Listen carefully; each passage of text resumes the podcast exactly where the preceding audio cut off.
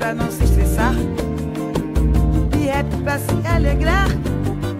Relax, e tudo fica diferente. Estresse faz adoecer. Amor rejuvenescer. Sorria mais, leve a vida simplesmente. Is a little song I wrote. Seja bem-vindo. Esse é o programa Realização. Hoje vamos derrubar o conceito de que não dá para ser mais rápido e melhor.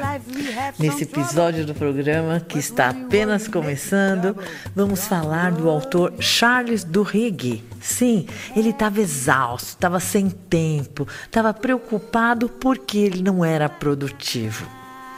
E aí ele vai e descobre que produtividade tem significados diferentes em situações diferentes e para pessoas diferentes. Mas mesmo assim, Charles Duhigg, o autor que vamos abordar hoje, quer uma definição para essa palavra produtividade.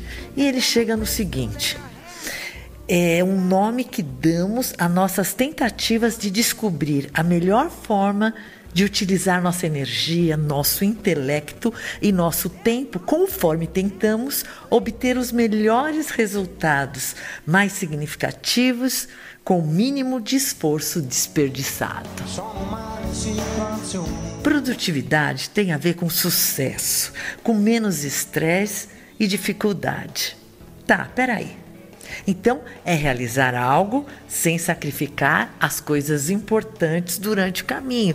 Tá me interessando muito isso, hein? Às vezes a gente acha que produtividade é agenda lotada, né? Bombando de coisa para fazer. O tempo é o mesmo para todos nós, 24 horas por dia. Só que alguns aprendem a ser mais rápidos e melhores. Descobrem como usar seu tempo e energia para obterem o que? Melhores resultados. Produtividade. Produtividade tem a ver com escolha. Escolha do que eu vou fazer e o que eu não vou fazer, né? Então, voltando à questão dessa agenda cheia. Produtividade não é trabalhar mais, mais horas, ter mais compromissos, ter mais reuniões, não. É usar melhor seu tempo, sua energia e obter resultados melhores.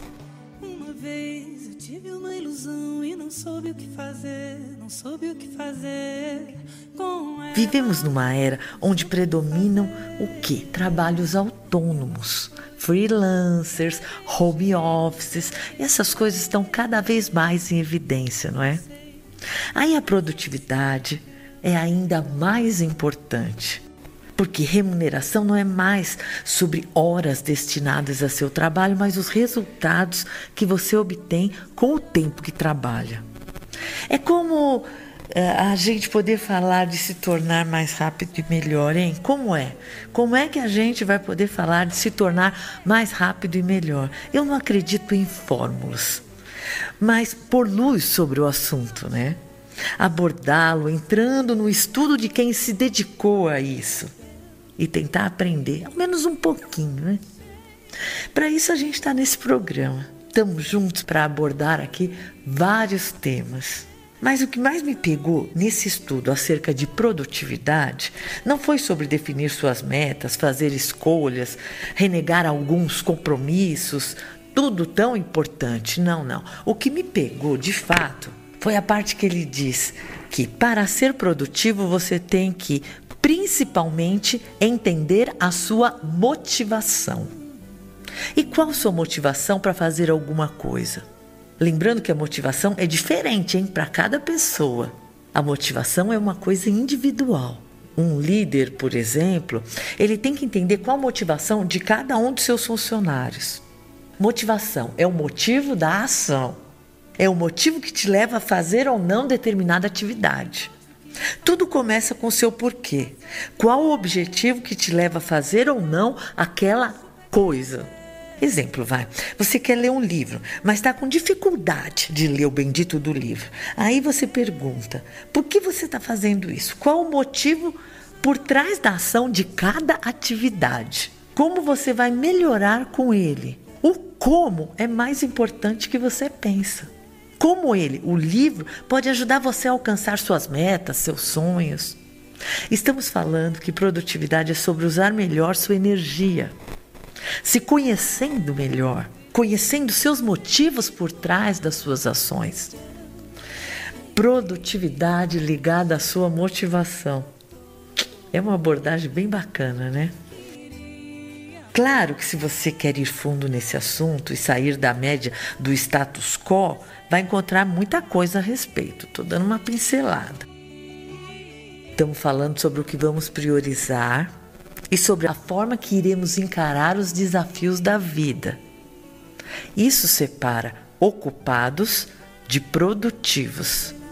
Mais motivada você fica quando escolhe o que quer fazer e fica no comando da tua vida. Em todas as atividades, sabemos que começar é um grande desafio. Ah, o foco, né? Manter o foco. Achou que ele ia ficar fora desse papo?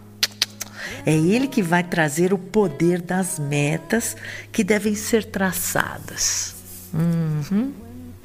Como é que nós vamos traçar metas? Vamos traçar com doçura, com esmero, com critério sim e com muita relevância.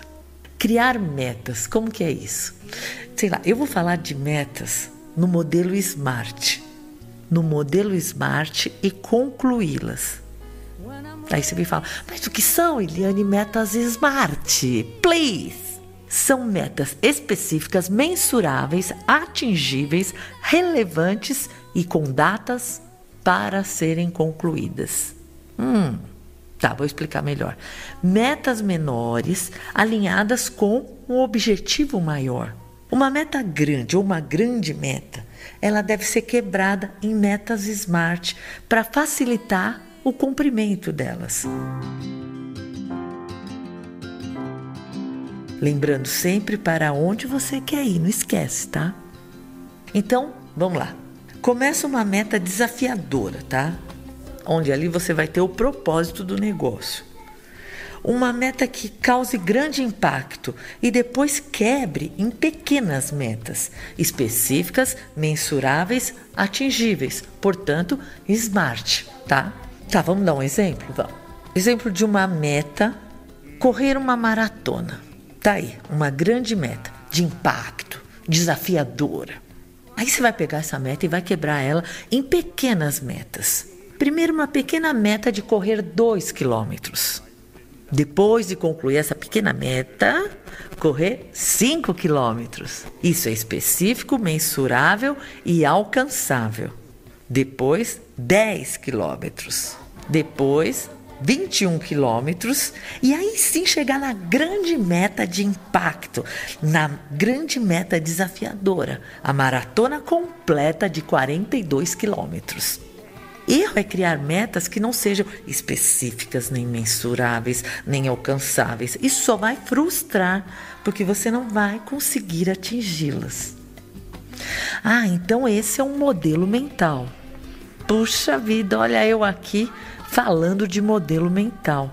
Me parecia tão distante e difícil, mas dá para encarar, hein?